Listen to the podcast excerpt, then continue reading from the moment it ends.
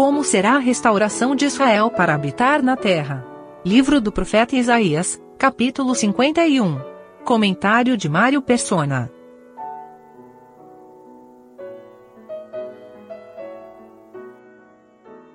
No capítulo anterior, nós vimos Jeová se apresentando nos versículos de 1 a 3, uh, ah, mostrando toda a sua força, todo o seu poder. E aí do versículo 4 em diante, nós vimos o Senhor Jesus, o servo humilde, aquele que se sujeitou, aquele que uh, veio como os que aprendem, aquele que colocou o seu rosto como um seixo, não foi rebelde à voz de Deus, não não revidou as ameaças que os homens faziam, mas se entregou totalmente. E agora é um apelo aqui para Israel, apontando para aquele dia quando eles vão ser resgatados, eles vão ser introduzidos nas bênçãos que Deus prometeu a eles. E isso aqui nos fala do tempo da, da grande tribulação, e quando está prestes, o resgate deles está prestes a acontecer, e Deus os exorta para esse momento tão glorioso para eles, tão, tão esperado. E é um, um paralelo aqui, esse capítulo aqui para nós é um paralelo àquilo que diz no final de Apocalipse: Ora vem, Senhor Jesus.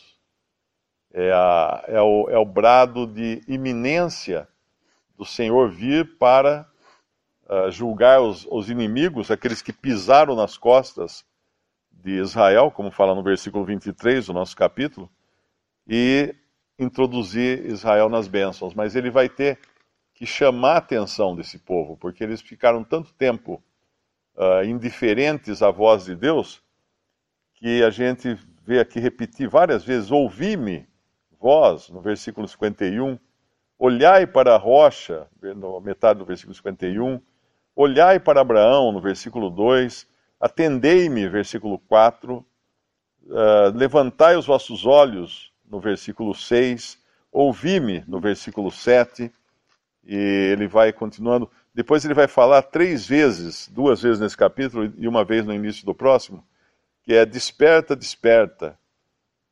Versículo 9, versículo 17 e versículo 1 do capítulo 52. Então é um chamado a atenção. É um chamado à atenção. E uma, uma coisa curiosa aqui é que ele, uh, ele começa falando de onde eles foram tirados, no versículo 51. E aí eles, uh, o, o, profeta aqui não dirige o olhar deles para Moisés, por exemplo. Ele não fala, olhai para Moisés, ou olhai para Jacó, ou Israel, vosso pai. Não. Olhai para Abraão. Olhai para Abraão. Porque sendo ele só, eu o chamei, o abençoei, abençoei e multipliquei. Porque a, a restauração de Israel não se dará com base na lei, ou na guarda da lei por parte de Israel, mas se dará com base na graça. Porque foi o pacto que Deus fez com Abraão, foi um pacto de graça e não de lei, como foi feito com Moisés e o povo lá no, no deserto. Para não deixar dúvida quanto à capacidade de Deus em, em salvar o seu povo, introduzir o seu povo na terra, ele chama atenção aqui, o profeta chama atenção pelo fato de Abraão ser um só. Sendo ele só, no versículo 2. Eu o chamei e o abençoei e o multipliquei.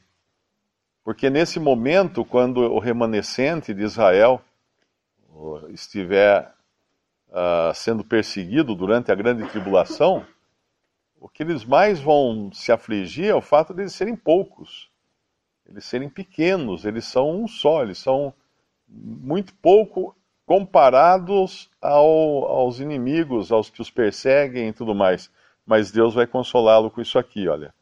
Sendo ele, Abraão, um só, eu o chamei, eu o abençoei e o multipliquei.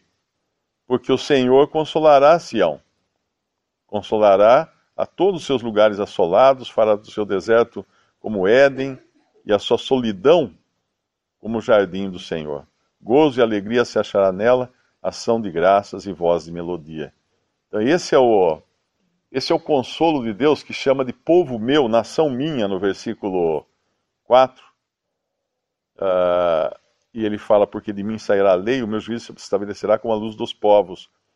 Eles vão ser referência, porque a lei vai estar no coração deles, como fala aqui no versículo 7. Ouvi-me vós que conheceis a justiça, vós, povo em cujo coração está a minha lei. Não temais o opróbrio dos homens, nem vos turbeis pelas suas injúrias. Lá em, em Hebreus capítulo 10, ele fala uma coisa bonita aqui. Hebreus 10,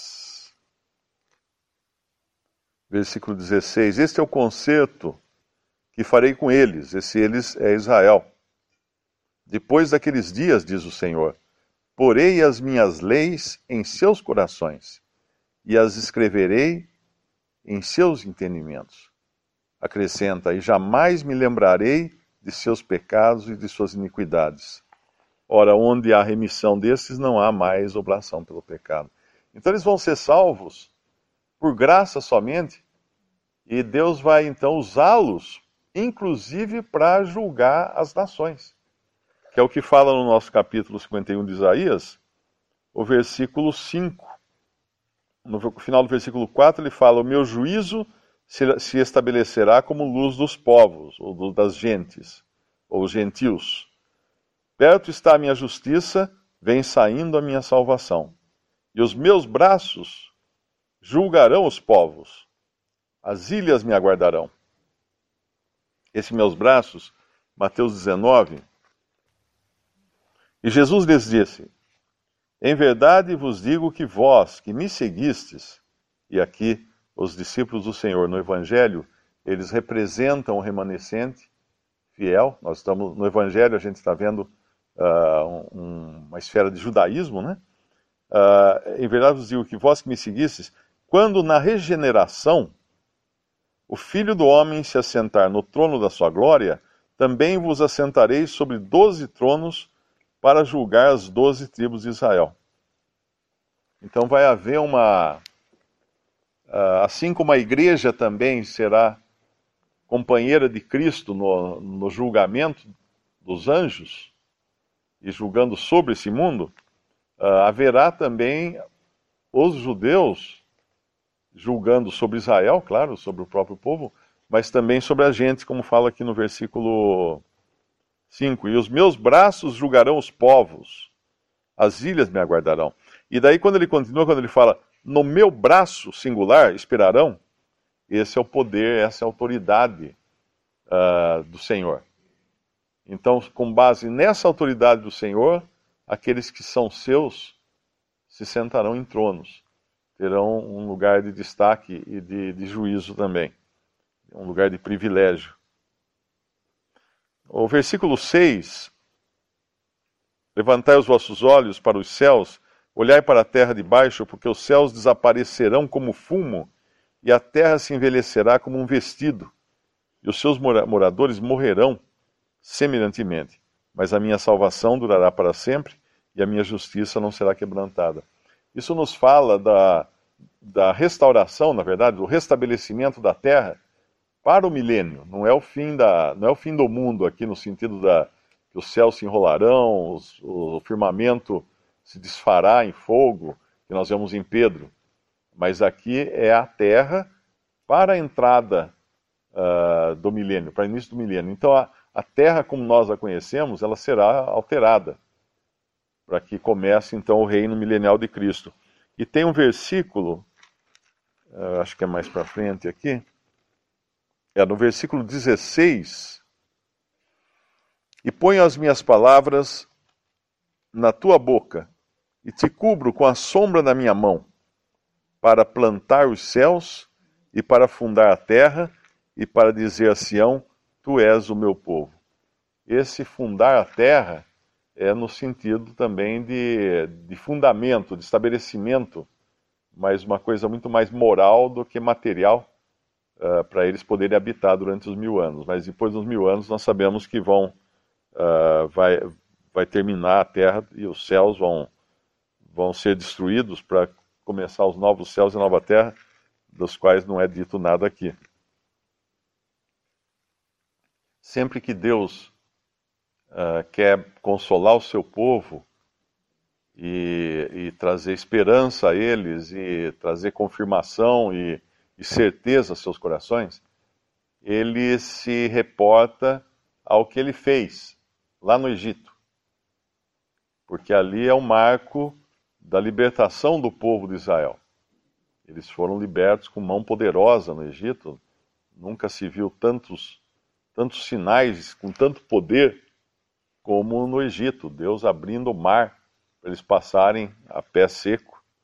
E é o que ele faz aqui no versículo 9. Desperta, desperta, veste-te de força ao braço do Senhor. Desperta como nos dias passados, como nas gerações antigas. Não és tu aquele que cortou em pedaços a Raabe e feriu o dragão? Uh, Raabe seria o Egito, e aqui alguma versão fala dragão, outra fala serpente, outra fala uh, uh, chacal, outra fala chacal. Uh, e na verdade o, o, rei do Egito ele tinha tanto na sua coroa, na sua fronte, uma serpente como símbolo, como ele também tinha um chacal. A gente vê naquelas fotos de museus o, o, o faraó com a cabeça de um chacal. E é isso que Deus está se referindo aqui, que o, o profeta está se referindo. Ou seja, aquele que tirou vocês de, de, um, de mão tão poderosa, de uma escravidão tão horrível, como não fará agora também, não é? Eles estão nessa situação ruim. E ele, no versículo 10, ele, ele relembra isso. Não és tu aquele que secou o mar, as águas do grande abismo, o que fez o caminho no fundo do mar para que passassem os remidos? Assim voltarão os resgatados do Senhor e virão a Sião com júbilo e perpétua alegria, perpétua alegria haverá sobre as suas cabeças, gozo e alegria alcançarão, a tristeza e o gemido fugirão. Ele pode tudo. Ele no versículo mais adiante ele vai falar que pode uh, abrir o mar de novo. Uh, tem um lugar mais à frente aqui. É o versículo 15. Porque eu sou o Senhor teu Deus que fende o mar e bramem as suas ondas. O Senhor dos Exércitos é o seu nome. Então ele dá todas as, todas as garantias aqui de que eles serão libertos, de que aquele que está preso na cova, que é o versículo 14, será solto. Aqueles que estão subjugados, servindo de calçada para os seus inimigos, no versículo 23, pusesse as, as costas, as tuas costas, como chão e como caminho aos viandantes, esses serão levantados, esses serão exaltados. Mas eles vão, uh, com isso, eles vão aprender quem é realmente o Senhor. A libertação deles, ela tem du duas vertentes, dois aspectos. Porque eles estarão ali não apenas sendo oprimidos pelo inimigo, que os persegue, os castiga, os martiriza, isso remanescente, né? Ah, lá no, durante a grande tribulação, mas também eles são oprimidos por Deus. Eles estão sendo disciplinados por Deus, isso já há dois mil anos, e vão continuar sendo, e o próprio período da, dos sete anos após o arrebatamento da igreja e, e a grande, os três anos e meio de grande tribulação, que, que finalizam esses sete anos, será, serão também esses anos de disciplina de Deus, de punição de Deus contra esse povo que sempre foi tão rebelde a ele, apesar de terem sido tão abençoados por ele. Por isso que no versículo 22, ele fala, uh, assim diz o teu, o teu Senhor, o teu Senhor Jeová e teu Deus, que pleiteará a causa do seu povo ou seja, ele agora entra em defesa do seu povo. Eis que eu tomo da tua mão o cálice da vacilação e as fezes do cálice do meu furor. Do meu furor. Nunca mais dele beberás. Ali se encerra, então, não apenas a, a opressão feita pelos inimigos de Israel, mas a própria disciplina, o furor de Deus, o cálice do furor de Deus. E eles tiveram que beber todo esse tempo uh, por causa da desobediência e incredulidade deles. Visite respondi.com.br. Visite também 3minutos.net.